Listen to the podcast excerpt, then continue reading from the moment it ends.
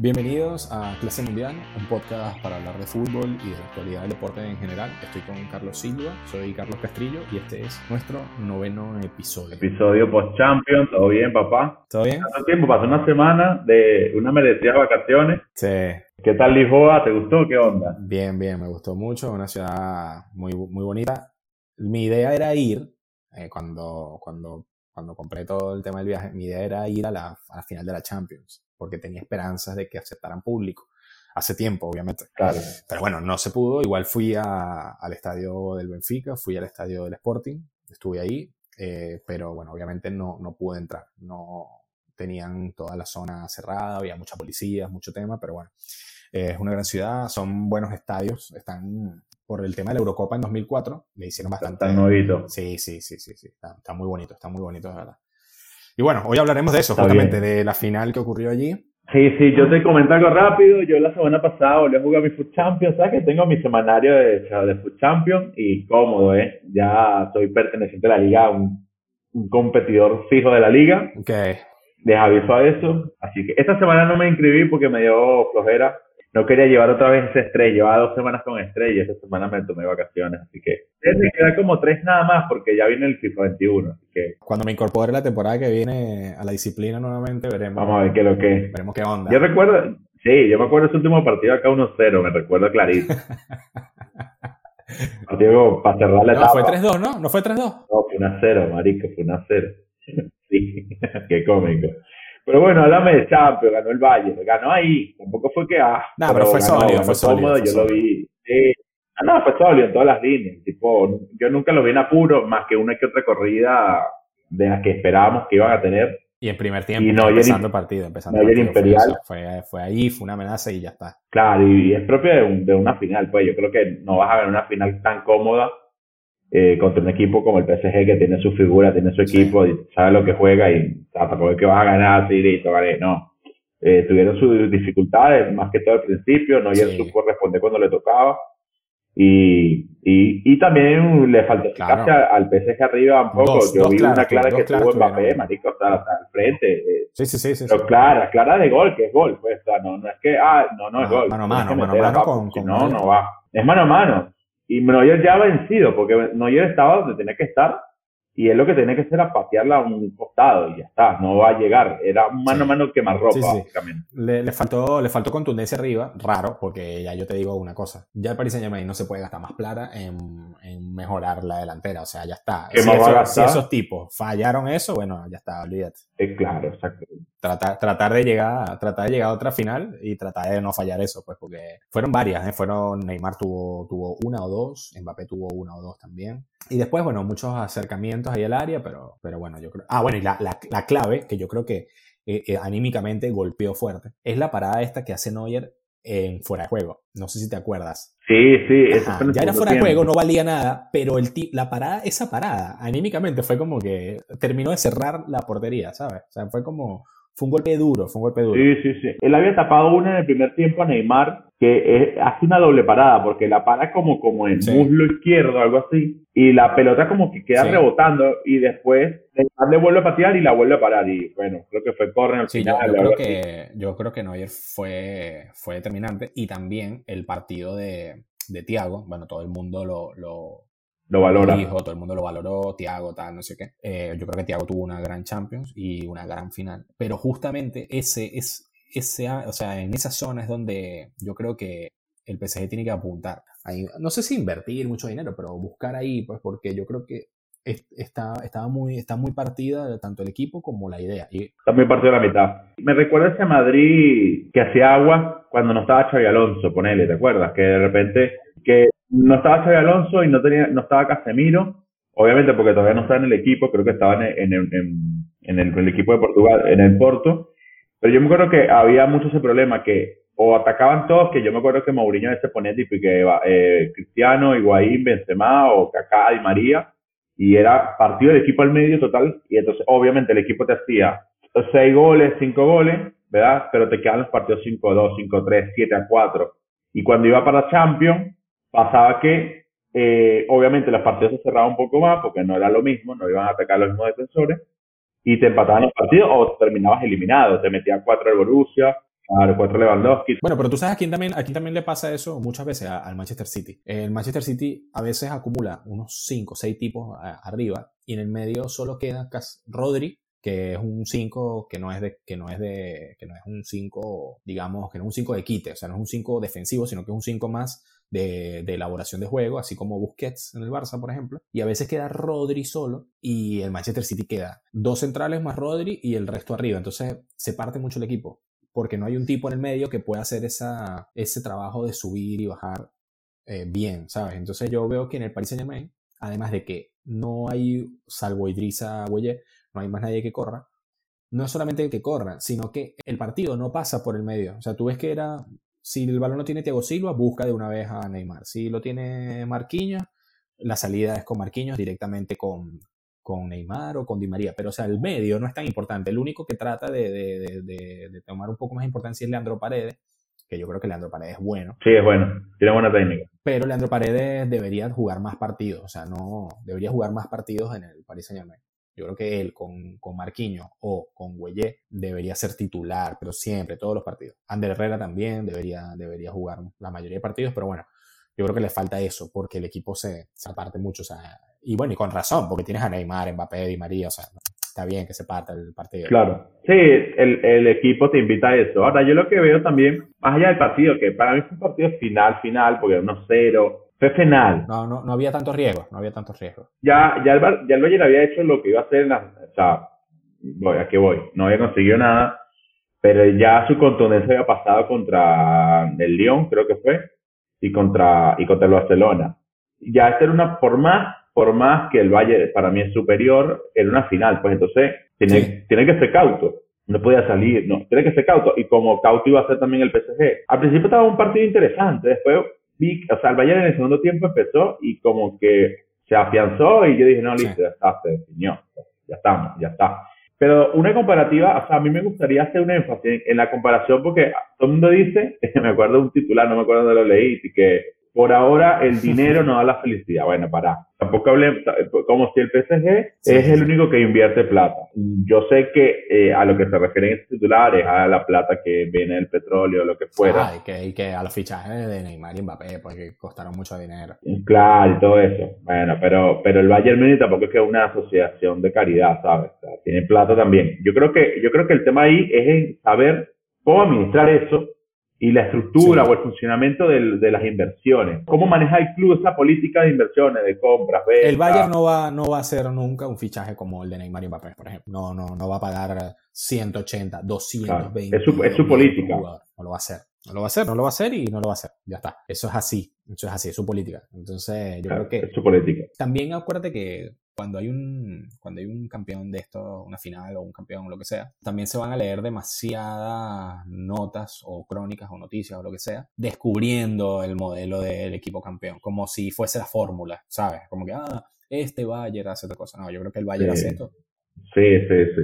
El Bayer hace esto de de tener una buena gestión económica, de no gastar mucho dinero, de no endeudarse tanto, lo hace desde hace tiempo, desde hace mucho tiempo. O sea, eso, esto es así desde, desde años, o sea, desde que yo veo fútbol es así, ¿me entiendes? De hecho, cuando el Bayern compró a Neuer, que es el portero actual que, que, que, estuvo en esta final, fue hace ya como nueve años, hace, hace bastante tiempo. Y cuando el Bayern compró a Neuer, el Bayern gastó 30 millones de euros en Neuer. Y eso fue un, una noticia, o sea, eso fue un, un, un boom tan grande en, dentro del entorno del Bayern de Múnich que incluso hasta exjugadores del Bayern de Múnich, como por ejemplo Oliver Kahn, el portero que era de la selección alemana y era del Bayern, criticaron el fichaje de Neuer, como que era mucho dinero, que se estaba pagando demasiado dinero por un portero. Entonces, o sea, imagínate lo que es el entorno del Bayern. Y estamos hablando que ya en 2011 se habían hecho fichajes como el de Cristiano por el Madrid por 90 y pico millones, eh, Kaká por 70 y pico millones, en el, o sea, ya, ya habían fichajes muy caros y el Bayern se estaba gastando 30 millones en lo que ellos creían que era el portero del futuro, que era, era, el mejor portero que y lo, Y lo fue, y lo fue. Y, exacto, y el tiempo. Lo fue, ganó, ganó, dos Champions, todas las ligas posibles, todas las copas, ganó Mundial. O sea. Ganó Mundial, portero de la selección alemana, todo. Y, y yo creo que cambió, eh, fue el que terminó como de, como de acabar con esa dinastía de Casillas Bufón, ¿sabes? Y, de, y, de, y del mismo del mismo Bayern de, de de Oliver Kahn. Ah, bueno, sí, sí, obviamente. o sea, el, el... No, no porque compitieran, sino porque Oliver Kahn dejó un hueco muy grande, lo que va a dejar Neuer, lo, sí, que, sí, sí. lo que dejó Castilla, lo que deja Buffon. O sea, supo, supo, asumir ese rol de, de, no solo tanto a nivel técnico de lo que es la posición, sino de protagonista eh, como líder en el equipo. Yo creo que eso es muy importante y más en este tipo de, de, de partidos, claro. El, eh, yo creo que Neuer también como que puso de moda o, o, o, trajo de nuevo al fútbol este tema de, porque eso ya existía, eso no es algo nuevo, pero este tema de que el portero saliera del área, que se adelantara, que cortara balones largos, ¿sabes? Entonces que le, le permitía al equipo jugar un poco más adelante. Sí, sí. Y todavía lo hace, todavía lo hace. Por eso el Bayern también, por eso el Bayern también juega muy, muy adelante, porque saben que atrás tiene un portero que, que, que es confiable, pues que muy pocas veces cuando sale del área se, se equivoca. Entonces, a lo que voy es que el Bayern siempre ha sido así. O sea, no es de ahora de que, ay, este equipo eh, no gasta dinero. No, sí gasta, pero sí sabe, sabe dónde gastarlo o, o, por lo menos hace apuestas muy esporádicas. O sea, por ejemplo, ellos gastaron 80 millones de euros en, el, en Lucas Hernández, en el, en, el, en el central lateral campeón del mundo con Francia, que estaba en el Atlético de Madrid. Ellos se gastaron 80 millones en ese tipo. Entonces, sí. eh, ahí para un poco, eh, 80 millones en ese tipo es, es mucho. ¿Entiendes? Y el tipo mmm, tuvo lesiones, tal, no es titular. Pero a su vez, tú, tú te pones a, a, revisar y es casi que el único gasto así significativo que ellos han hecho. Por, por, lo que estuve leyendo y por lo que tú me comentabas hace rato, que ellos como que no buscan gastar más de lo que pueden gastar, obviamente, o de lo que le entra. Ellos tienen ese negocio, parece como un negocio familiar. Creo que tienen varias acciones, varias empresas. Ahorita no me recuerdo sí. cuáles son. Eh, bueno, son, son su, su, sus patrocinantes. Eh, Adidas, Audi, Allianz Arena, que es la, eh, bueno, no, perdón, Allianz Arena es el nombre del estadio, Allianz, la, la aseguradora Allianz. Claro, Allianz, Audi y Adidas.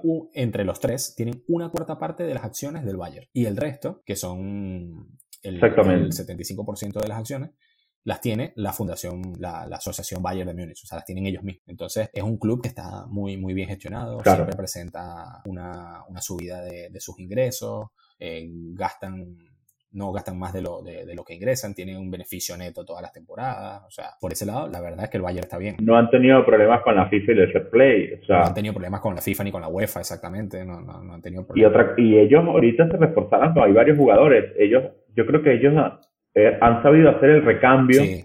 generacional. Sí, sí. Viste que ellos tenían a Riverí, tenían a Robben, tenían a Riverí, Robben, tenían a Chagalón, Mario Gómez, eh, el tipo Philip Lam, y bueno, todos esos fueron Matt Gómez, eh, Mansuki estaba también ahí, yo me recuerdo. Mansuki también. Antes, antes sí, sí, sí, la Juventus. Entonces yo digo que, que ellos han sabido hacerle el relevo y ahorita tú te pones a ver el roster de ellos en la, en la plantilla, es una plantilla joven. Una plantilla joven, sí. Es una plantilla joven. Con algunas excepciones, que si Neuer, eh, en un equipo de eso necesario. Siempre sí, sí, para mí, la mezcla entre experiencia y juventud, yo no sé dónde escuché esta escuela. Ah, creo que es una, una letra de la canción de Ricardo Arjona. Experiencia y juventud. No, bajo que hemos caído en este podcast. Estamos citando a Ricardo Arjona. Vaya mierda. Señora de las cuatro décadas. no, bueno, no es serio. Es, para mí es clave eso. Y eso sí, es lo sí, que claro. hace que, por ejemplo, en un, en un, no sé, yo por lo menos en, el, en ese partido parece Germain, no me acuerdo el nombre del, del, de un jugador, creo que era un central ahorita, no me acuerdo el nombre, ¿vale? Del Paris Saint Germain. Kimpembe. No, no, no, el otro, el otro. Eh, Mar Marquinhos, Thiago Silva. No, T me, Tilo, Tilo Kerer, el me, lateral, Tilo Kerer. Ese, ese, ese. El lateral. Sí, estaba pálido, lo, estaba pálido el tipo. No sé, alguien tenía que decirle, papá, tranca, bueno, tranca que está bien. Ese, ese es como te digo, él no es ¿Me malo. entiendes? Pero... No, no, no, no, no es malo. Pero ese día se mandó varias macanas y básicamente como que yo le dije, o sea, como que en mi mente, de hecho, el gol entra por su banda, porque eh, sí, Coman hace el gol. Coman se va al segundo palo y, y, igual fue, una, fue un jugadón colectivo, fue un jugador.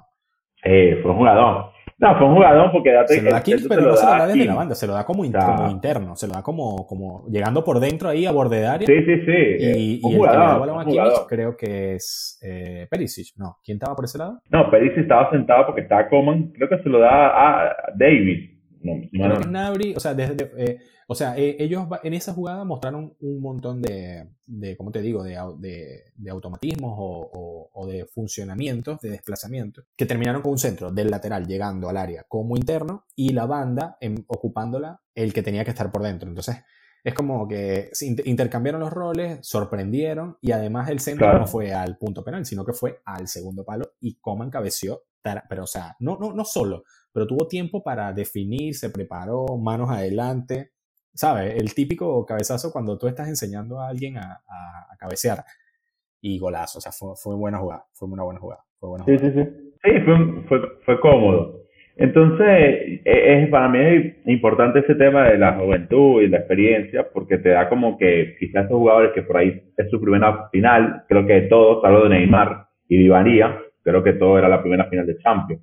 Eh, ah, no, nada, de, del PSG, Keylor, Di María, nadie, nadie más había jugado de final de Champions, nadie. Contra, el frente tenía a Lewandowski, Müller, Lewandowski, Müller, Boateng, Alaba, Neuer. Sí, tenían un poquito más de experiencia ellos. El mismo Thiago. Entonces es como que eso, eso ayuda, ¿sabes? Sí, eh, obviamente. Pero bueno, ese, ese partido nos deja, bueno, son finalistas para la Supercopa Europa. Es importante comentar esto, que ellos van contra el Sevilla, que le ganó al Inter. Uf, partidazo. Que le ganó partida. Ese partido Sevilla-Inter fue pura pasión. Yo había dicho que, yo había dicho que ganaba el, que ganaba el Inter, pero bueno, ya está, no ganó, pues, la pecharon. Eh, fue un partido de vuelta, sí, me gustó ese partido porque, porque fue un partido donde cada uno puso su estilo, no, o sea, apostó lo suyo y lo llevó a cabo. Y ponerle en las jugadas donde el Sevilla hizo su estilo, gol. En el, Inter igual, y así va. Hasta que, bueno, en ese segundo tiempo hizo el gol, un autogol de Lukaku de Diego Carlos. bueno, Diego Carlos le hace el penal al, a, Lukaku, ¿no? Por eso, le hace el penal a Lukaku y Diego Carlos es el que tira la chilena, le pega a Lukaku y entra. El fútbol es muy loco, muy místico, me, da risa.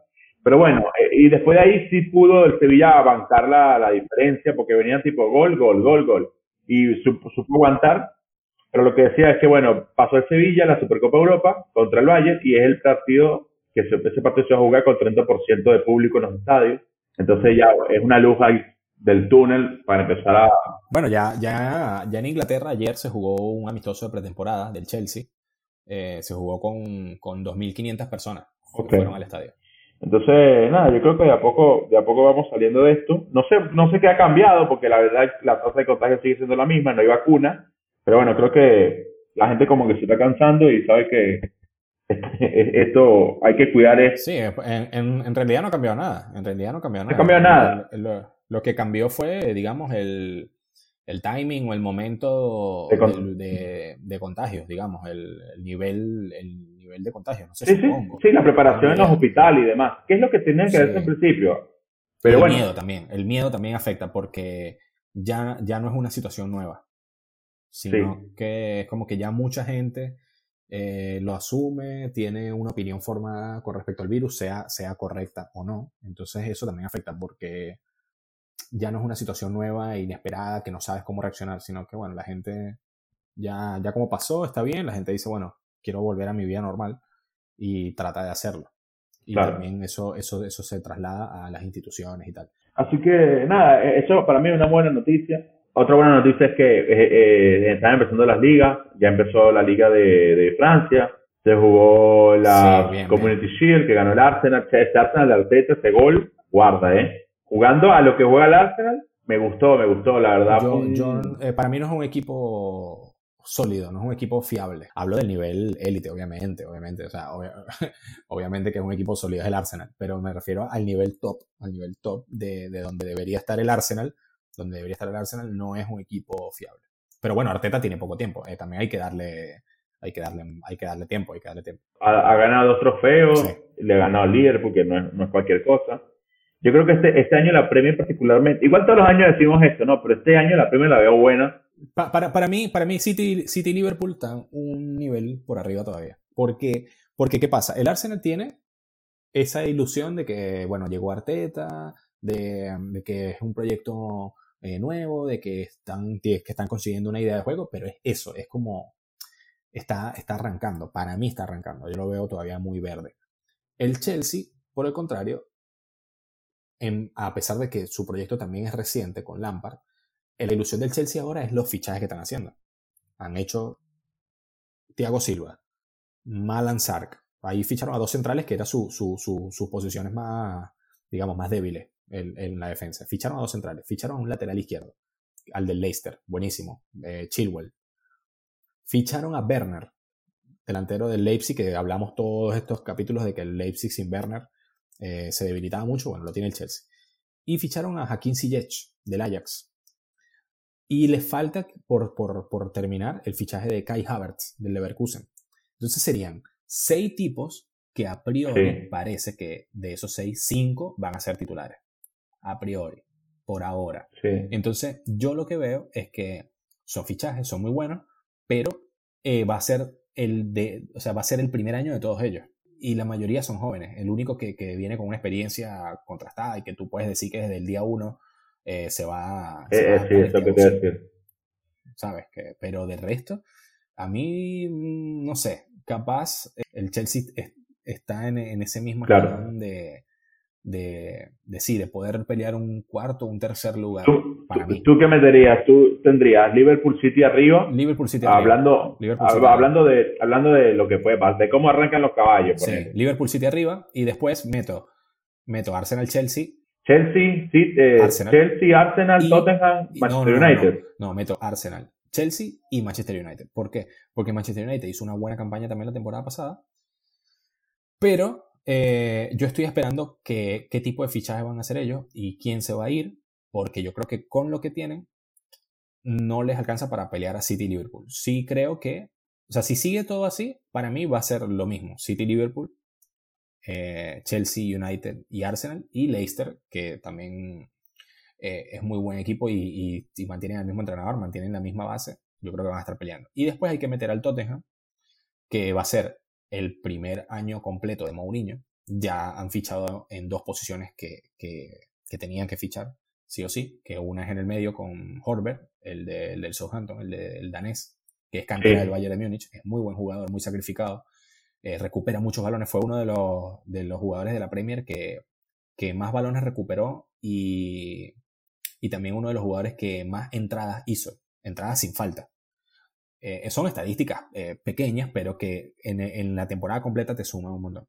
Y ficharon también un lateral, un lateral que tienen, desde que se fue Trippier al Atlético de Madrid, eh, estaba Serge Aurier, intentaron con Walker Peters, lo mandaron a Southampton, intentaron con Jetro Fernández, que es un volante, pero lo, lo, recolocaron al lateral. Entonces, han intentado mucho y no dan con, con, el titular, a pesar de que Aurier fue el que jugó la mayoría de los partidos, no es un, no es un lateral que convenza a ese nivel. Entonces ficharon a Doherty, que es el lateral de Wolverhampton, que para mí y para mucha gente se, está peleando ese, lugar de segundo mejor lateral derecho de Premier, porque obviamente el primero es el de Liverpool, Alexander Arnold. Ese no, ese no, tiene, ese no tiene competencia.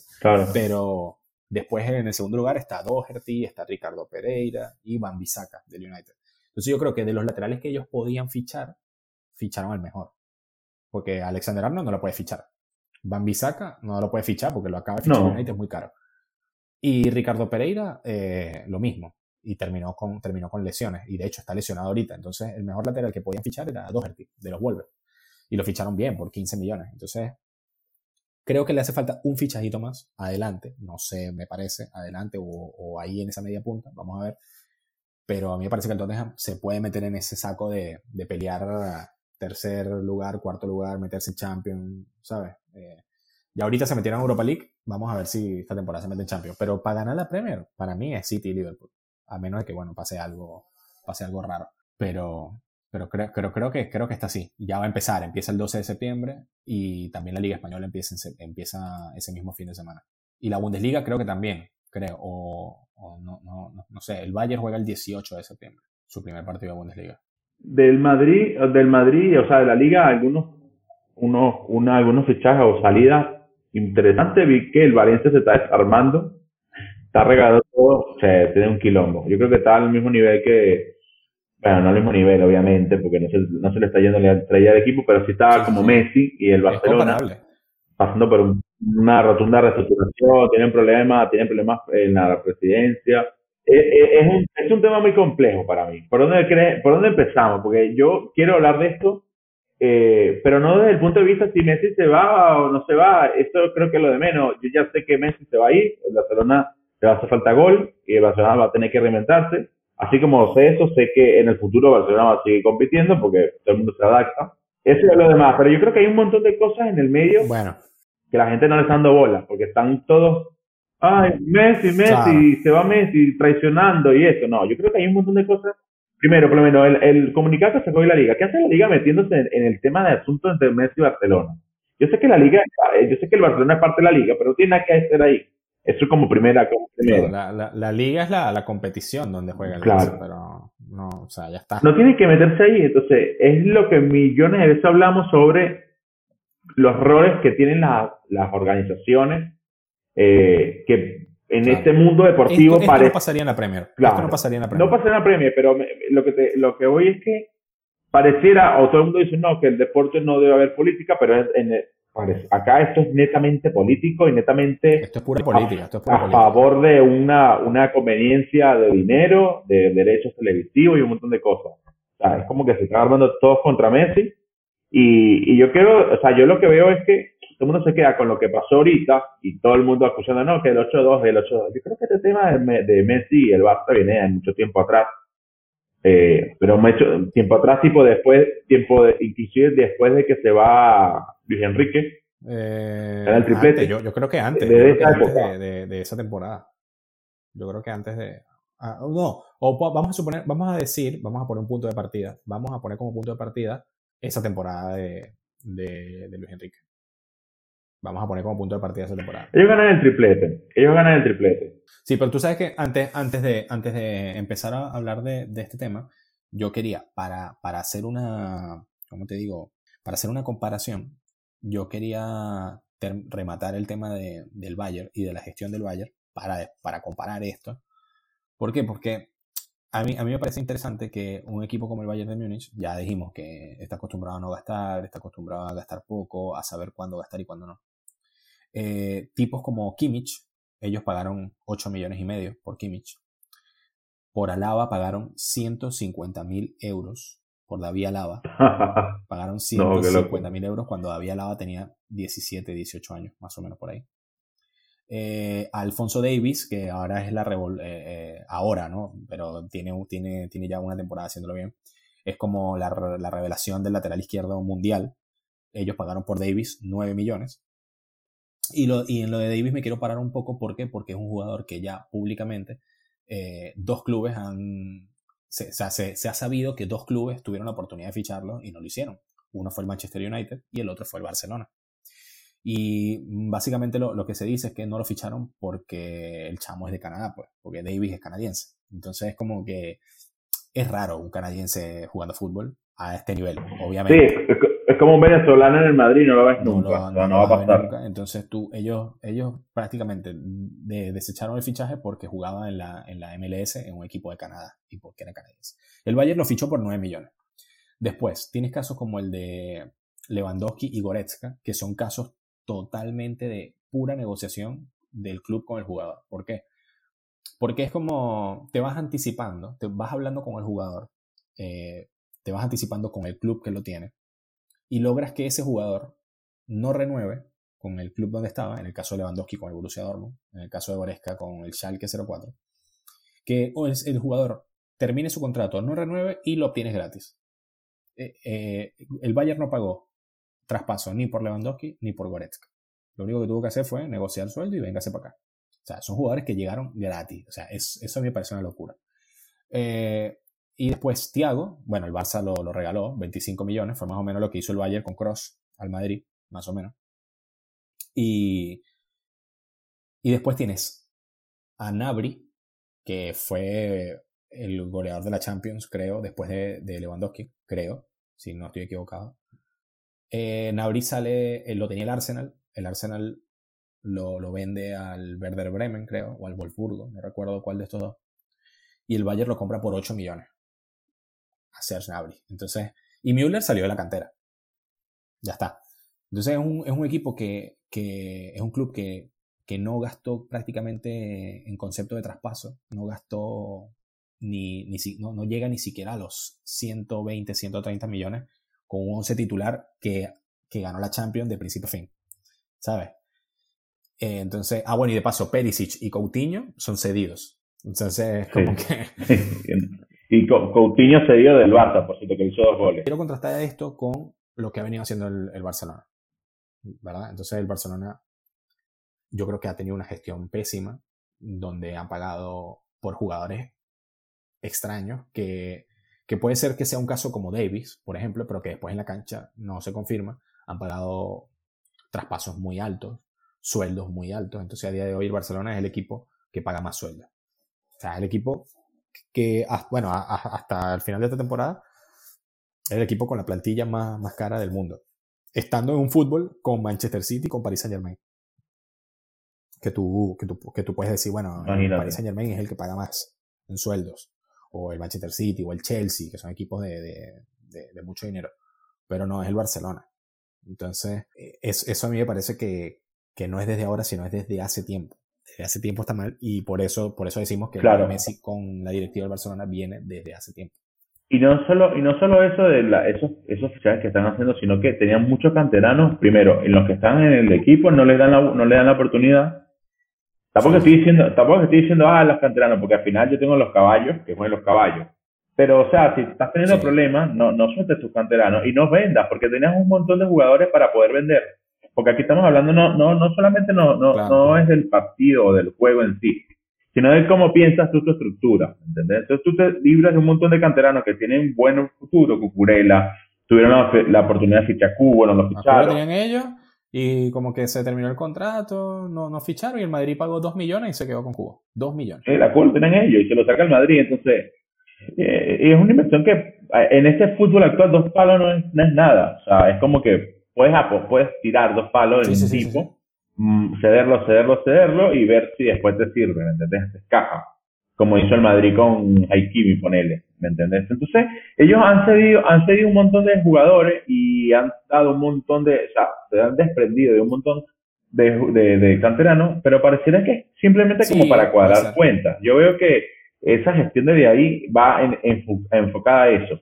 Y el tema de los fichajes va, es un tema político en el sentido, yo lo que veo es como que eh, no, bueno, traigamos estos jugadores. Es como cuando el Madrid sabes que fichar a los Galácticos, algo muy parecido. No sé si, no sé, no sé si cabe la, los motivos, porque no lo yo, sé. Yo, creo que aquí no, no, no es mala, pero yo creo que aquí, yo creo que aquí no aplicaría. O sea, aplicaría, pero a medias. Porque, porque si te fijas, eh, así como han, han, fichado a Coutinho, Griezmann, eh, Dembélé, que lo estaban haciendo bastante bien en sus clubes, el tema es el, el precio que se paga, ¿me entiendes? llegan a 400 millones de, euros, entre ellos creo, creo, pero pasan los 300. De eso sí estoy seguro. Claro. un club como Barcelona se gastó 400 millones de euros en esos tres jugadores. Jugadores que de paso ya podemos discutir un rato más largo si el modelo Barça, ¿me entiendes? Eso es otra discusión. Sí, claro, pero claro, pero al final y al cabo son, son modelo Barça, ¿no? Bueno, ahí ya tienes un problema, tienes una filosofía, porque ellos, ellos viven mucho de su estilo de juego, a comparación de otros equipos que son tipo, bueno, dale, que gane y punto, no les importa otros equipos que lo que hacen es crear, eh, tener sus granjas y ya está. Pero bueno, ellos tienen, van mucho con ese estilo de juego. Entonces, eh, como que compran estos jugadores que para mí, a mí dámelos a todos. O sea, dame a Greman, dame a, a Dembélé, dámelos a todos. Pero, pero es el orden, ¿no? Es como que no respetaron primero ese orden. Después, eh, el, presidente en fichajes medio extraño, inclusive ah, se llegó a hablar en algunas veces de tipo de lavado de dinero, por lo menos ese, ese fichaje de Paulinho, fichaje extraño, llega, el tipo lo hace bien porque no lo hizo mal, porque ya lo deportivo después entra otra cosa, porque el hambre deportivo de un jugador está, eso no, no, no está a punto de discusión. Y el, el precio que se pagó, sí, fueron 40 palos. Que ya había pasado, digamos, su, su mejor momento, que fue cuando estaba en Corinthians y lo fichó el Tottenham que hizo una Copa Confederaciones con Brasil. Y de paso, ficha, eh, es un jugador que es cero modelo Barça, es un tipo como lo que es Arturo Vidal hoy, más o menos, llegador, eh, quitador y tal. Y fichan ese tipo. Después lo hizo lo que tú dices, exacto. Deportivamente, el tipo demostró. Y cuando jugaba él, el Barça estaba, el Barça estaba equilibrado en destaque, o sea, lo hizo muy bien. Sí, sí, lo hizo bien. Además de que el fichaje es rarísimo. Lo hace bien, entonces después venden de nuevo por el mismo precio al mismo club en China, creo, o algo así. es una jugada, eso es una jugada. Claro, sí, sí, sí, algo así. Entonces, como que ahí te das cuenta que era esa fue una jugada financiera ahí en el medio para mí. Y después, bueno, entonces, debido a todos estos problemas, Messi, por lo que se dice, por todo lo que he leído, por ahí me habla de todo lo que he leído y todo lo que he visto, es al pedo, ¿no? Pero en, resumen es como que el tipo se queda y hace rato, hace rato, está incómodo en la situación del Barcelona, pero es su equipo, o sea, no olvidemos que Messi se crió ahí, él creció ahí, y es muy difícil dejar algo así, no, no es fácil.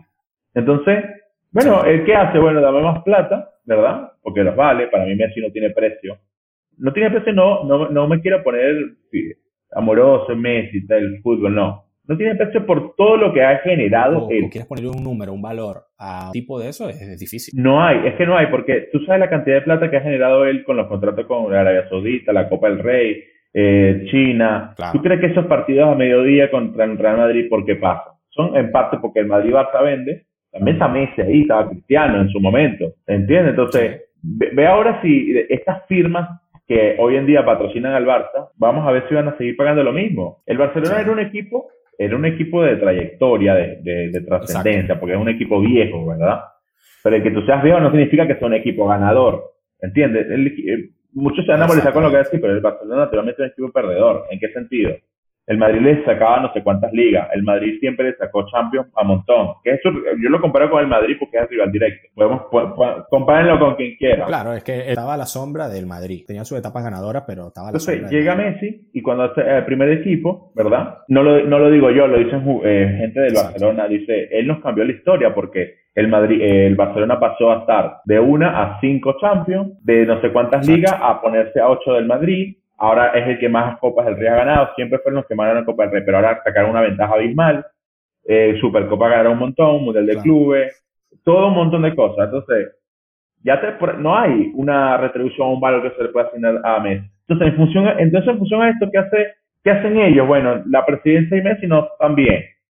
Vamos a hacer el tipo de contratación que tenían, que era, bueno, casi, o sea, tenían sesiones de casi todos los años y que Messi tenía una carta de libertad al final de, al final de cada año si él quisiera. Sea, ya te, claro, entonces ahí te das cuenta que los que dirigen Barcelona no son barcelonistas, nada. ¿Por qué? Porque no les importa el futuro de un equipo como en el Bayern Múnich o un proyecto, les importa el momento en el que ellos están ahí siendo oficialismo, ¿me entiendes? Entonces no les importa más nada sino lo que ellos están ahí. Y, y todo lo que sucede es lo que demuestra. Messi se cansa, se va, porque obviamente los ciclos se acaban, ¿verdad? Pero yo creo que un jugador como Messi no, no se le puede achacar de que su ciclo se acabó. El ciclo de Messi se acaba cuando él se retire, ¿me entiendes? Igual cuando Cristiano, lo mismo. Esos ciclos se acaban cuando ellos se retiren. No es que se acabó el ciclo. Un ciclo se acabó en la selección argentina que no ganó Copa. El Madrid en las tres Champions se acabó también. Pero, pero, pero es un jugador, él, Messi, Cristiano, se acaba, ellos se acaban cuando ellos digan, che, no juego. Ellos siempre van a tener algo que aportar al fútbol, siempre. Entonces, entonces ahora viene, venden con ese tema, se cansa, obviamente en el equipo Barça eh, le dan esa goleada, que para mí es la menos de las importancias, porque creo que se lo esperaba. Quien no esperaba una goleada del Bayern era un boludo, o sea, o, no es un boludo, pero sino como que no sé qué ves, no sé qué puede ver. Yo, me esperaba un golpe así del Bayern, no de 8, pero sí en una goleada. Así que es lo mismo si es por 8, por 9, por 2, por 3, no importa. Es lo mismo, el tema es que Messi lo dijo tiempo atrás, esto no nos va para ganar la Champions, lo dijo en la liga. O sea, Así que, entonces no hay sorpresa ahí. El tipo termina la temporada y se va. Listo. Porque llega, comen, Kuman, perdón, lo traen, votan a Val, votan a Setien, que para mí es una víctima más del sistema. Pareciera con una política de cero favoritismo, cero, o sea, un orden de qué, de qué habla, si ya vienen elecciones. Quiero hacer un inciso ahí porque lo de Kuman a mí me parece extraño. O sea, llega un momento en donde en el entorno del Barcelona se habla y se habla, pero claro, no es que hay rumores, no, no, se habla claro de Xavi Hernández como el próximo entrenador entrenador del Barcelona. Lo dice el mismo Xavi. Sí, sí, inclusive lo venía hablando antes de Setién. Ellos más, ellos fueron a tantear a Xavi. Claro. Y él dijo que no, porque obviamente con, la, con esta presidencia no iba a estar con este ciclo, ¿verdad? Porque venir, con, eh, venir Xavi con este ciclo es hacer que Messi se quede más tiempo y es darle más vida a ese ciclo eh, presidencial. Y quemarse él mismo, quemarse él, porque hubiese venido Xavi en vez de Setién y hubiese perdido igual, ¿sabes? Exactamente. Quemarse él. Entonces, Xavi lo, lo ha dicho en una en entrevista él dice que su idea es volver al Barcelona, pero, pero volver con una nueva directiva, con un nuevo, con, Puyol en la directiva, con Jordi Cruyff en el cuerpo técnico, o sea, lo ha dicho claramente. E, eso es lo que me impresiona, que es un tipo que, a, pesar de la situación actual del Barça, el tipo sale, da una entrevista y dice que él quiere venir y que él va a venir cuando llegue una nueva directiva. Después están los candidatos a, a, la presidencia del Barça en las futuras elecciones, sin, sin ningún tipo de, sin, cortarse, claramente dicen todos que ellos, si ganan, van a traer a Xavi Hernández. Entonces ahora mi pregunta es, ¿qué, qué onda Kuman? ¿Sabes? El tipo llega cuando al, al, presidente que lo trae le queda seis meses de, vigencia, seis meses de, presidencia. Claro. Entonces, eh, a, mí eso me parece extraño porque el tipo llega y, ojo, hay que contextualizar quién es Ronald Koeman. Ronald Koeman jugó en el Barcelona y fue el tipo que hizo el gol para la primera Champions del Barcelona. Eso, eso tan, eh, hay, que estar, hay que estar claro en sí, eso. Sí, sí, obvio. Igual eso no está en discusión. Yo creo que Koeman es un tipo capaz para poder dirigir un sí, sí, sí. Koeman es, y además es un ídolo del barcelonismo, o sea, es una figura pesada en el barcelonismo. Entonces el tipo llega y llega a una situación en donde el presidente no lo quiere nadie, no lo quieren socios, no lo quiere la afición, no lo quieren los jugadores. Los únicos que apoyan a, a Bartomeu son algunos socios y, y eh, la, la, prensa, obviamente, porque él maneja la prensa, él maneja el mundo deportivo, maneja todo, todo ese aparato eh, mediático que ahora quiere poner a Messi como un traidor o como el culpable, ¿sabes? Donde la directiva no tiene... Tú lees la prensa aquí, la directiva no tiene culpa de nada. Sí, eso la culpa es de los jugadores. Sí, ese otro tema también, todo lo de los medios está manejado por el, por el presidente. Claro, eso, eso es obra de Bartomeu. Entonces, este, este, Kuman llega a un momento en donde para mí tiene todas las de perder porque llega a un club que está mal, que está en una crisis. Y no solamente que está en una crisis, porque tú puedes llegar a un club en crisis. Tenemos el ejemplo de Zidane cuando regresa al Madrid. Yo creo que todos coincidimos en que Zidane tenía todas las de perder regresando al Madrid. Después de haber seguido ganando todo, el tipo regresa a un club que deportivamente estaba mal, que si los jugadores no corrían, que si no sé qué, bla, bla, bla. Y el tipo regresa. Entonces, Kuman no regresa, pero Kuman llega a lo que debe ser tu sueño, ¿no? Dirigir en el Barcelona, siendo Ronald Kuman. Y el tipo llega con un presidente que se va a ir y que no lo quiere nadie. Entonces, ¿tú crees que Kuman puede tener la tranquilidad de decir, sí, el año que viene hay elecciones y no va a venir Xavi. O sea, o, qué, o qué cambios voy a hacer yo en el equipo para que después venga Xavi Hernández y ya yo me voy de aquí. Claro. O sea, eso, eso yo no lo entiendo. ¿Me entiendes? A mí me, gustaría saber qué, qué, pasa ahí, me gustaría saber algo más. Sí, para mí es más tipo, bueno, vente, trata, no sé, es como limpiar. O, yo creo que también habrá un poco... tendrá la esperanza de, que deportivamente le vaya bien y se gane el apoyo de los socios, ¿sabes? De... Pero yo creo que también no, no contaron con que Messi se iba, podemos asumir eso, como que no iba a irse. Eh, no sé. Ah, porque, o sea, es como que yo digo, voy con Messi, con Messi puede hacer cualquier cosa. Pero entonces empezó a sacar a sus amigos que esto me parece que está mal. O sea, es como que separemos un poco el tema. Yo digo, otra cosa que dejo claro es que que un jugador se le plantee una presidencia está mal. Eso está mal porque al final por, está por arriba del club, ¿verdad? Sí. Está bien, eso estamos de acuerdo. Pero es que acá no hay que contextualizar quién es el jugador y quién es el presidente. Claro, entonces, pero acá estamos hablando de que Messi cambió la historia del club. Aún así, no, no debería estar por encima del club porque el club es de los socios, ¿no? Sí. Pero él, él no está en contra del Barcelona, está en contra del presidente. Entonces, Claro. El, error acá también es de los socios que votaron por ese presidente, que son unos boludos, ¿me entendés? Claro, pero y si, te, y si te pones a ver, el presidente ha actuado como si estuviesen por encima del club, porque tú te pones a ver y toda la, la por lo menos en materia deportiva, toda la gestión ha sido en pro a, a beneficiarse de ellos, tanto políticamente como económicamente, supongo. Porque si no, ¿qué explicación le buscas a a vender la cantera, a, darle todo el poder a los jugadores. o sea, básicamente todas las medidas que ellos están tomando son medidas cortoplacistas, buscando un, rédito inmediato para reelegirte, para seguir ahí. O sea, eso es lo más parecido a, una estrategia política que podríamos ver nosotros fácilmente en Venezuela, por ejemplo. O sea, es muy parecido a un, a un, a un escenario político de un país. O sea, eh, llevándolo a una pequeña escala, a una escala interna de un club de fútbol. Pero yo no veo esta gestión pensando en el futuro del Barcelona. Yo lo veo pensando en el futuro de ellos. Porque si te, si, si te pones a pensar, Bartomeu era el vicepresidente del anterior presidente. Que, que, tuvo problemas con Sandro Rosé, tuvo problemas con el tema de... Que también, exactamente, también tuvo una gestión pésima eh, en donde entre varias cosas se descubrió que, por ejemplo, el fichaje de Neymar no costó lo que el Barcelona dijo que costó y defraudaron en impuestos a Hacienda. Tuvieron que pagar a, Hacienda aquí, tuvieron que pagar como 20, 20 y pico millones eh, por sanción. O sea, el tipo fue a juicio. O sea, todo mal, ¿me entiendes? Y la gente fue y votó por Bartomeu. Claro. En la, euforia, en la euforia ganan, ¿entendés? Bueno, pasó todo esto, el Barcelona también competía siempre, inclusive después ganó Liga. ¿Entiendes? Es, que, es, que, es que un equipo con estos jugadores iba a competir, va a competir. Pero, pero siempre, pero siempre se, ve, se venía viendo que la gestión era, no era buena. Y que los números, y que los números cada vez eran peor. Lo que pasa es que ahora, claro, le explota la bomba Y empieza todo, todo el castillo de naipes se empieza a derrumbar. No, y ojo, y, ojo, y, te digo, te digo algo más. En cuanto a, gestión eh, económica, o sea, los números del club, este equipo debe más de lo que publica, seguramente. Sí, sí. Y, y este equipo ingresa menos de lo que publican. No sé si me explico. Sí, obvio. ¿Por qué? Porque en, en los ingresos de, de, en los presupuestos, en, los ingresos por temporada, eh, el Barcelona mete los fichajes, los traspasos, lo que recibe por traspaso. Y eso, y eso no se debería meter en tus ingresos. ¿Por qué no?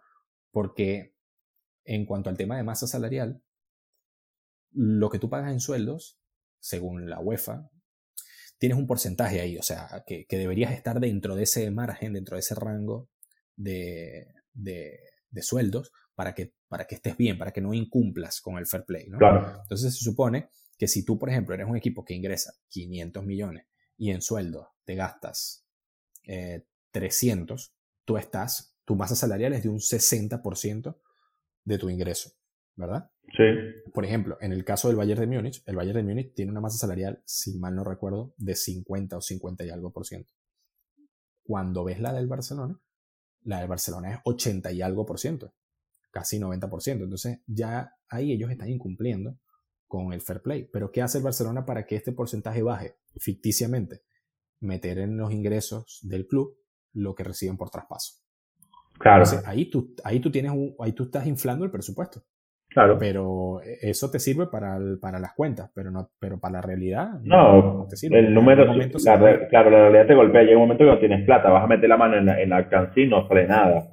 Exactamente, en algún momento se va a ver. Entonces, yo lo que digo es que no puede ser que la gente no, no, o sea, no se dé cuenta de eso. O sea, el socio, pues, el, que vota, el que está ahí, por algo, esto, esta directiva no se ha ido, no ha dimitido, no, se, no ha renunciado, porque ellos van a esperar estos meses que le va a dar la temporada nueva para volver a tratar de maquillar un poco financieramente el club y cuando se vayan no, no dejarlo tan mal como está ahora. Y no dejarlo tan mal no solo por imagen, sino porque ellos tienen unos avales ahí que cumplir que sí. Claro. hay un tema legal porque Claro, porque si no, si no ellos tuviesen que poner plata suya. Ellos, ellos tuviesen que poner. Si ellos se fueran hoy mismo, ellos tienen que poner plata suya para poder rellenar el hueco de plata que hay ahí. Claro. Ellos dicen. Mucha gente dice no, que si Bartomeu se va, se queda. Yo creo que no es así. ¿Por qué? Primero, porque es una decisión tomada de Leonel. O sea, tampoco es una decisión de él. Listo, se va. Bien. Pero más allá de eso, más allá de eso, Bartomeu no se va a ir. Pero no porque sea un tipo, ay, no, me quedo, me quedo. No, es porque si se va, va a tener problemas legales, va a tener problemas, de economía, o sea, no se puede ir, no se puede ir por ningún motivo. Él va a terminar su, su, su mandato hasta donde, hasta donde dice y va a tratar de arreglarlo. Las elecciones puestas en marzo no es una casualidad tampoco, ¿entiendes?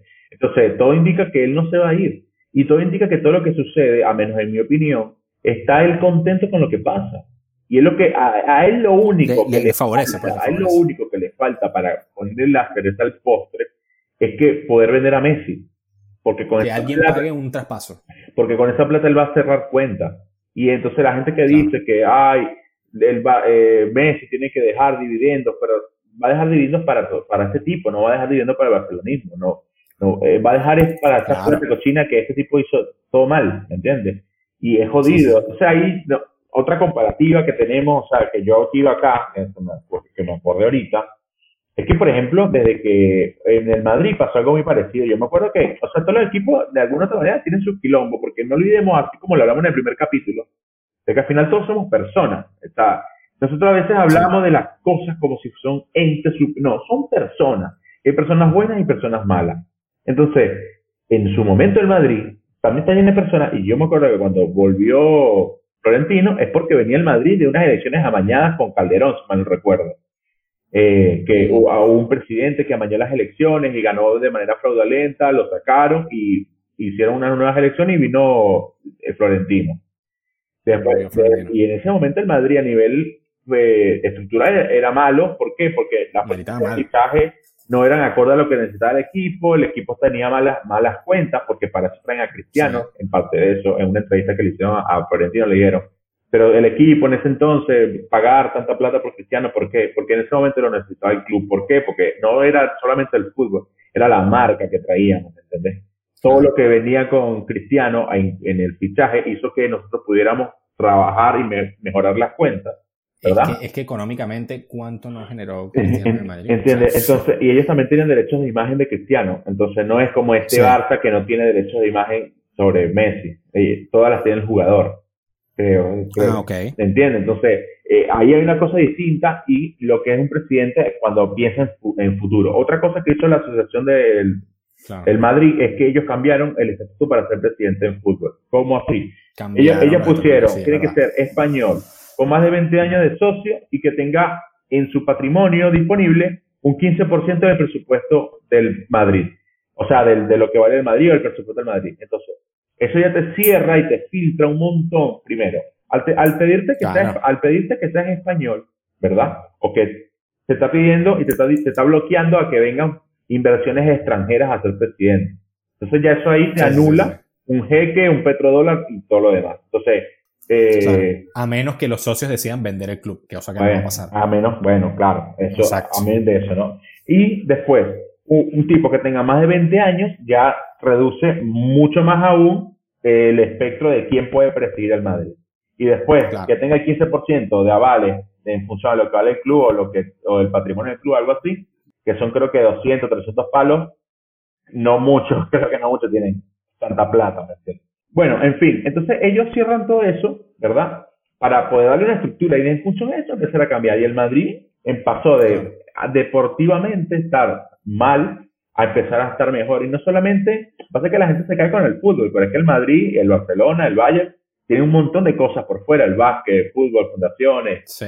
Y entonces todo, es todo un convenio de cosas, todo un, un montón de cosas que hacen que el Madrid sea lo que es, que lo haya sea lo que es. El Barcelona. Es un, club que, es un club que actualmente puede, puede tener una temporada, por ejemplo, sin ganar nada, como le ha pasado al Bayern de Múnich, por ejemplo. Y no se va a resentir la estructura del club por eso. Claro, claro. Se, se, podrá, se, podrá, resentir de, en la parte deportiva, pero en, en, la en el, en el club y, no, y no va a dejar y no va a bajar sus ingresos, eso es otra cosa. Claro. El de Múnich, por ejemplo, la, temporada que no ganó nada, que, que, fue hace tiempo, fue creo que cuando, cuando llegaron a la final de Champions contra el Chelsea, me parece, que perdieron. Eh, eh, sus ingresos aumentaron como venían aumentando. Y, y, no se resintió en ningún momento porque el proyecto es sólido. el proyecto económico deportivo va de la mano y es sólido. Lo mismo pasa con este Madrid post post-Florentino, o sea, de la segunda presidencia. claro, y tiene fichajes muy jóvenes. O sea, tú te pones a ver la base de, fichajes muy parecida a la que tiene el Valle. Entonces, ahí es un, poco lógico el tema de cómo va estructurando el club y te das cuenta que eh, Madrid para los madridistas, o sea, netamente pensando en el equipo, pensando en, la sociedad, pensando en los socios, en el futuro, están haciendo el, equipo, el estadio nuevo, ¿Me entiendes? Iban a, creo que iban... ese, tema del estadio nuevo es otro tema también que se puede comparar a la hora de, de hablar de la gestión del Barça.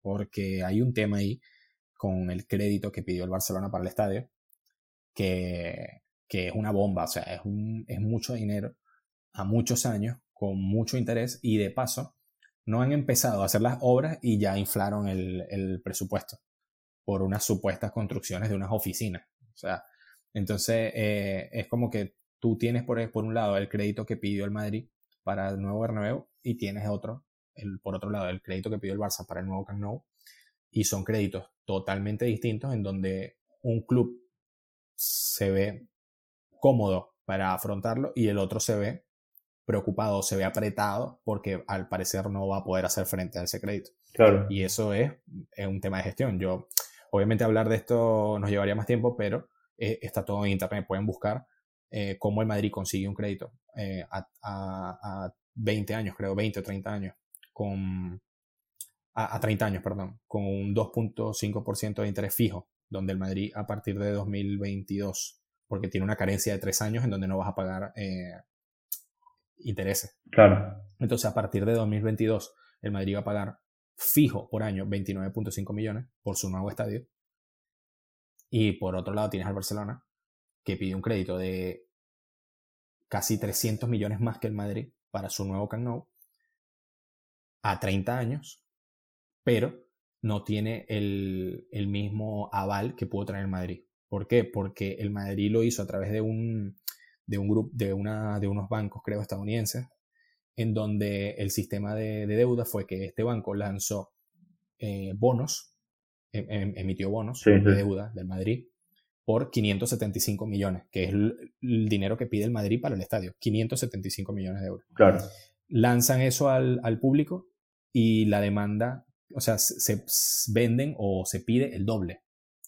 Entonces, ¿qué hace? Eh, no, sé si me explico. Sí, no, no, eh, eh, es, muy parecida a la política que de, es, muy parecida a la política del Tesoro Nacional de Estados Unidos que ellos imprimen plata en contrademanda. Entonces, ellos tiran ese bono porque saben que la demanda es mayor. Entonces, obviamente, van a, van a ganar plata, eso no es duro, la verdad. Exactamente. Entonces, ¿qué, qué hace, qué hace la, la, la, entidad o el grupo que le está prestando plata al Madrid? Dice, mira, esto nos están pidiendo 575 millones, nosotros lanzamos estos bonos y vendemos mil, mil, mil, mil ciento cincuenta millones, por poner otro ejemplo, o sea, el doble de lo que nos está pidiendo, estos tipos pueden pagar.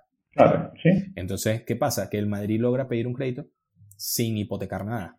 Exactamente. Básicamente, solamente con su pura, con, con, con, con el proyecto deportivo que tiene, el proyecto económico que tiene y obviamente el, las ganancias que les va a presentar el nuevo Bernabéu que eso es otra cosa. Al final el Bernabéu va a estar listo y las ganancias del Bernabéu van a pagar el mismo crédito. Claro. Cosa que en el Barcelona, el Barcelona no, ahí hay un tema con, con, con, la hipoteca del terreno donde está el Camp Nou y donde va a estar eh, el espacio deportivo que ellos están construyendo.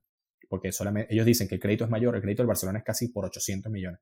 O sea, casi, casi 300 millones, no, dos, más de 200 millones más que el del Madrid.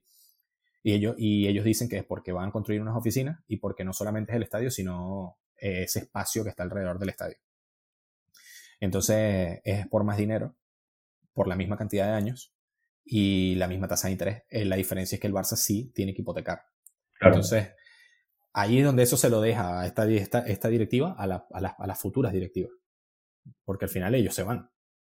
Entonces, las futuras directivas son las que tienen que lidiar con es eso. Que es eso. Y entonces, otro tema sí que se me, que lo tiro, que me acabo de acordar ahorita, por ejemplo, eh, ese tema de la, de la carta de libertad Messi. Bien, ellos, o sea, yo, yo no entiendo cómo un presidente con un jugador así le, le, da esa opción de, de, traspaso, obviamente por todo lo que sucedió, ¿no? Porque eso es una negociación, una puja.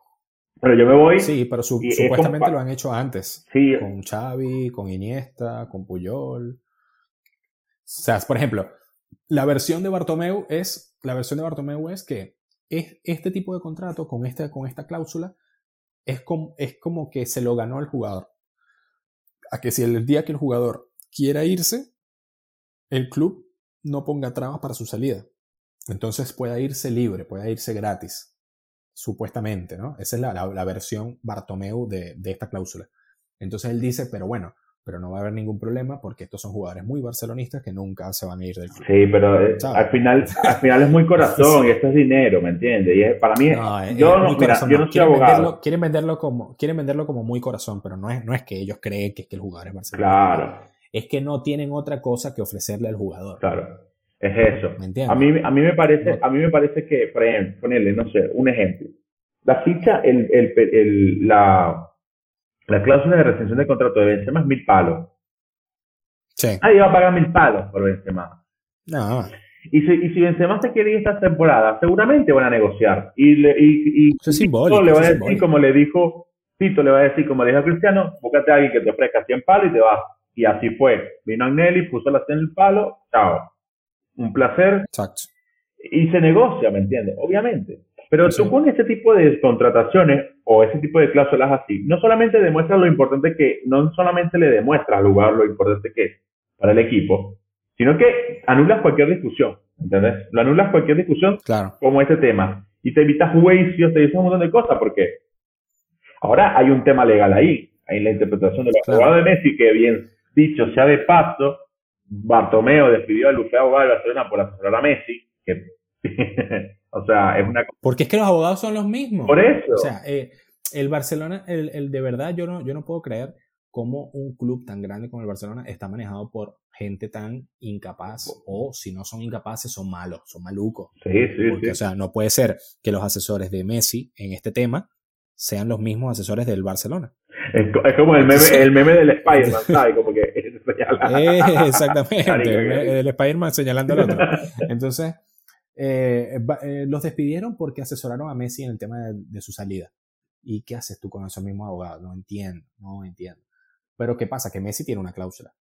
La cláusula de Messi son 700 millones. Pero tiene otra cláusula que dice que él puede irse libre eh, en este último año de, de, contrato. O sea, antes del 10 de junio, decía algo así. El hecho, el hecho es, como para ir cerrando el tema, igual este tema recién lo tratamos acá y todos los días sale algo nuevo. El tema, el hecho, lo que es ahora es, Messi no se presentó para hacerse las pruebas médicas en Barcelona. O sea, ya, ya el, jugador está, chao, rebeldía. O sea, no voy a, no voy. No, me voy, me voy. Ya, él, ya él no es jugador del Barcelona. para él, él no es él ya no es jugador de Barcelona, no se está presentando en los entrenamientos, no va a empezar. Listo. Ya esto da la pie a que la situación se tiene que hacer lo antes posible. Eh, claro. Y eso me hace... Claro, porque además, ¿para dónde se va a ir Messi si ya las ligas van a empezar? Messi tiene que estar entrenando. Claro. Con un equipo, con nuevos compañeros, con lo que sea, lo que sea. donde vaya a irse. Que no me imagino una temporada completa de Messi sentado en un banquillo o no jugando. No, yo tampoco. Vamos a ver qué pasa. Creo que se debe resolver rápido, pero bueno, vamos a ver qué pasa. Lo que te quiero decir es que esto está pasando y está pasando en un momento en donde el fútbol tuvo este cambio por el tema de, la pandemia. Sí, y todo fue muy rápido. Y todo fue muy rápido. Se pegó todo. Entonces prácticamente una, la temporada acaba de terminar ahorita, pero ya va a empezar de nuevo. Entonces eh, no hay ese espacio que había antes de todo agosto. No, no, no, no hay. Entonces no lo hay. Es como que esto, esto se va a resolver, se tiene que resolver en esos días. Claro. Eh, Messi va a dar una rueda de prensa explicando todo. Lo va a hacer. Lo que pasa es que, bueno, no sabemos cuándo lo va a hacer, pero lo va a hacer. Y yo creo que en esta pelea particular, Messi yo creo que tiene razón. Sí. Te explico por qué. Porque esta, esta cláusula que él tiene, que decía lo del 10 de junio, 30 de junio, no, no, no sé bien la fecha, yo, yo creo que Messi tiene la de ganar a pesar de que la fecha ya pasó. ¿Por qué? Porque estamos en una temporada en donde las circunstancias son excepcionales, donde las circunstancias cambiaron y el final de temporada no es el mismo final de temporada de antes, por mucho que en el contrato esté establecido una fecha pero es lógico, o sea, se sobreentiende que esa fecha corresponde al final de temporada. Entonces, esta temporada, al ser una temporada diferente, nadie podía haber previsto. Entonces, esto ocurrió y por supuesto que cambió la temporada del fútbol y por supuesto que cambia el final de temporada. Y por supuesto que esa fecha, yo sé que si ellos van al, tribunal de arbitraje, eh, al tribunal de al TAS, si ellos van al TAS o van con la FIFA o van a un juzgado social aquí en Barcelona, Messi va a ganar, porque cualquier interpretación de cualquier juez va a hacer que por el tema de la pandemia el final de temporada corrió y ya esa fecha queda sin efecto. La fecha que sale ahí. Eso va a ser así, eso lo sabemos todos. Sí, sí. Entonces, la temporada, la temporada se acabó cuando, cuando Bartomeu, cuando el 8-2, ahí murió la temporada, para mí. Exactamente. Ahora, el tema es cuando ahora, el tema es acá un poco legal, ¿no? Él cuando presenta el Burofax ¿Después de esta fecha o antes? No, después. Y entonces ahí ya, ¿cuándo termina? ¿En el 8-2 cuando ya no juegas más o después? No, no, porque la, eh, la cláusula se supone que originalmente Messi tenía. Eh, podía avisarlo hasta, hasta 10 días después del final de temporada. Ok, entonces sería, ok, 10 días de, que 10 días de junio, 10 de junio, ¿no? Era. Claro. Porque la fecha de la final de Champions, que es la final de temporada para mí en, en el fútbol. Sí. Normalmente es en mayo. En mayo, ah, ok, listo. Entonces, desde ese partido, no, desde la final de la Champions es la temporada.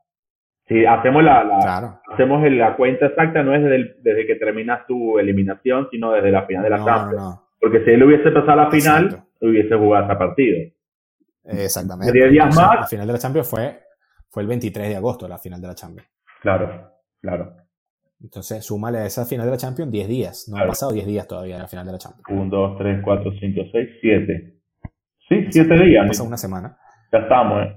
Messi tiene razón. Entonces. He dicho, caso cerrado. entonces, claro, el Barcelona va a salir perdiendo y por eso el Barcelona se remite a cosas eh, imposibles. Porque si tú te pones a ver, todo lo que dicen esta gente es, Messi tiene contrato, tiene que pagar la cláusula de 700 millones. Señor, usted sabe que eso es imposible, usted sabe que esa cláusula es algo simbólico, es lo que tú acabas de explicar. Entonces ahora sale la liga y dice, no, el jugador tiene contrato y tiene que pagar la cláusula.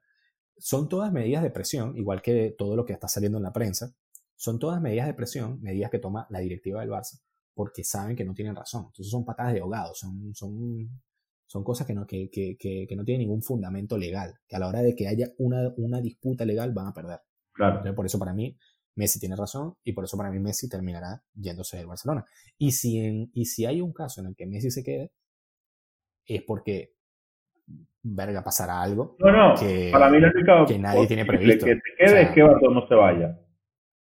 Sí, que Bartomeu se vaya, pero, pero que, que se vaya él y, que deje a alguien, que deje a alguien él que, que, lo va a mandar él. No, no tiene, no tiene sentido. No, o que, no sé, o que se quede y no juegue. O sea. No, para, ajá, para mí se va, para mí se va a ir. Hace la gran Bailey. se va. Por cierto, el Bailey y James no se resuelve este caso tampoco. ¿Qué va a pasar? No. Yo sé que todo está con no, Messi. Supuestamente James pero supuestamente James se va al Everton. ¿Y Bale? En el Everton está Ancelotti. ¿Y Bale? Y de Bale sí no se ha dicho absolutamente nada. Yo creo que para el Madrid es clave resolver esa situación porque es un sueldo ahí que se libera. Claro. Es el sueldo más alto de la plantilla, de hecho. Es el sueldo más alto de la plantilla. Tienen que liberarse de ese sueldo si quieren ajustar un poco las cuentas, sobre todo en este, en este contexto de crisis económica. Claro. Pero bueno. Vamos a ver con tema Messi. Es una novela dura. Y bueno, vamos a ver, vamos a ver qué pasa. Yo creo que esta semana, esta semana que viene vamos a ver qué pasa. Yo creo que va a ser clave porque yo creo que se define todo. Esta semana fue la del boom. Esta semana fue la noticia, me muevo para acá, todo el mundo llorando, que sí, tal, las la, la, lloronas salieron por ahí, que tal, que metí un traidor. Después salieron los, los fanáticos, los ultra mesistas, que no, que es mejor. Después salieron los ultra cristianistas, porque no tiene nada que ver acá. No, que Cristiano es mejor, que se fue Cristiano con Champ, pero no tiene nada que ver. Dejen de echar la pelota con Cristiano. No tiene nada que ver. No, yo, yo, me, yo me voy a atrever a decir una cosa. A los fanáticos del Barça, a los fanáticos del Barça, yo, yo creo que tienen que posicionarse en, en, con respecto a este tema en dos, en dos vertientes. ¿no? Una, si eres pro Barça, o dos, si eres pro lo que te hacen creer que es el Barça, que es Bartomeu. Claro. No sé si me explico. ¿Por qué? Porque si tú eres pro Barça, tú tienes que saber que Messi se tiene que ir. Punto. Es un jugador que decidió irse, que además está avalado por lo que él, por, por lo que él firmó en su contrato y que lo hizo una directiva que es la que presidía el club del cual tú eres fan. ¿Verdad? Y el otro lado es que si tú crees que Messi no debe irse, que Messi es un traidor o que Messi lo está haciendo mal o que Messi debería venderse y dejar dinero al club, pues entonces tú caíste en la trampa de la directiva del Barça. Entonces tú no eres fanático del Barça, tú eres fanático de la directiva del Barça. Claro. De alguna manera. Si tú eres esa gente que dice, no, que tiene que venir, eh, que, que, hay que tratar de, de, de, fichar a esto, de fichar al otro, eh, que si se tiene que ir Piqué, Suárez, Busquets, Rakitic, se tiene que ir medio equipo, tú caíste en la trampa. ¿Me entiendes? Porque eso en el fútbol actual no va a pasar.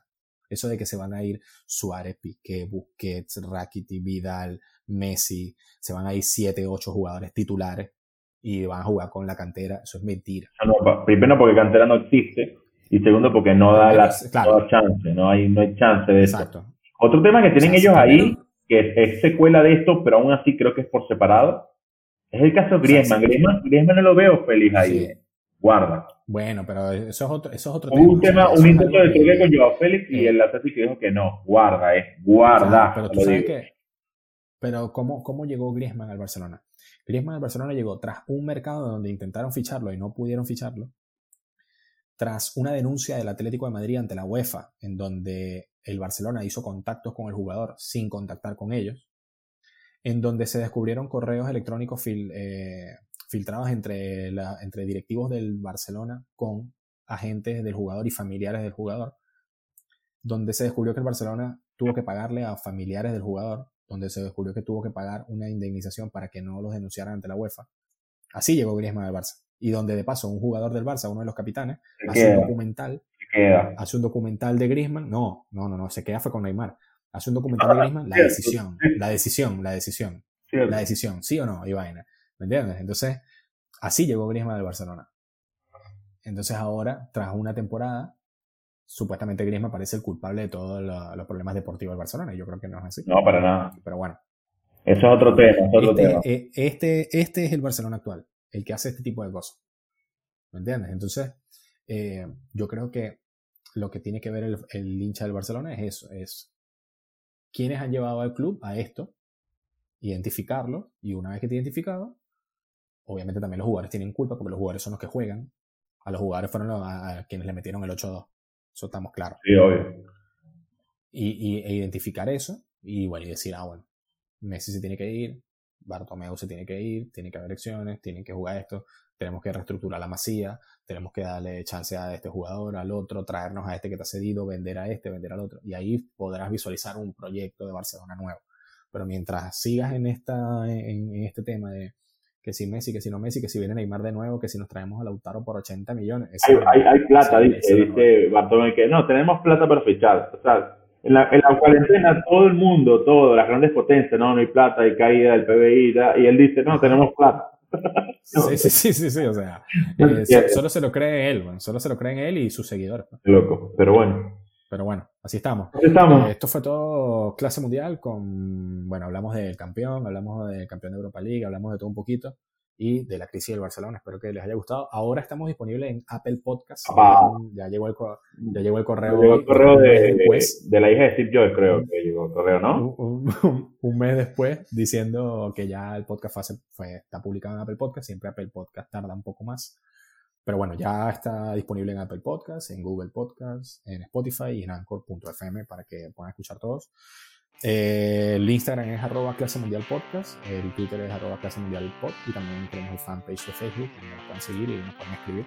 Así que bueno, espero que les haya gustado y nos escuchamos eh, la semana que viene. Chao, chao. Padre.